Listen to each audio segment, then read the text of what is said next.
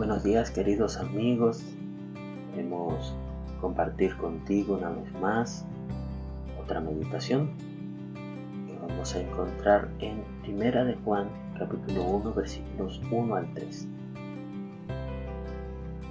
Bendito eres tú, Señor, Dios nuestro, Rey del universo, que te has revelado a tus siervos desde el principio para que te conozcan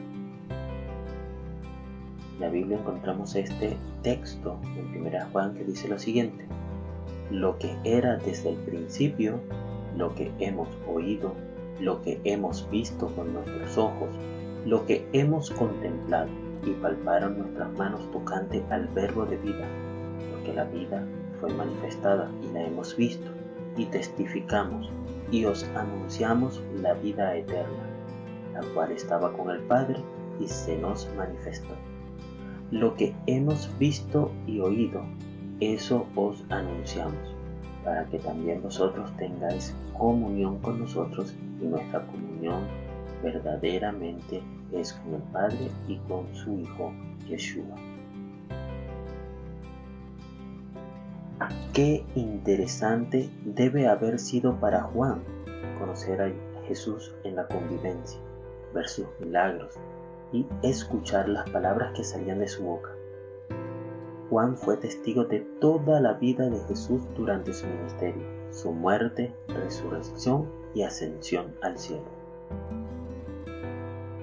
Cuando escribe el Evangelio o el Apocalipsis, no era basándose en opiniones de otros, sino en su misma vivencia. Su corazón estuvo rebosante de amor por el Salvador y nada pudo contener sus palabras. Habló sin miedo de Jesús resucitado y de la esperanza de vida eterna. Cada uno de nosotros hemos escuchado las enseñanzas de Dios, hemos sido testigos de milagros en nuestra vida y la de otros, y eso seguramente nos ha llevado a tener una conexión más cercana a nuestro Creador. Cada experiencia que hemos tenido es una luz que se enciende en medio de la oscuridad.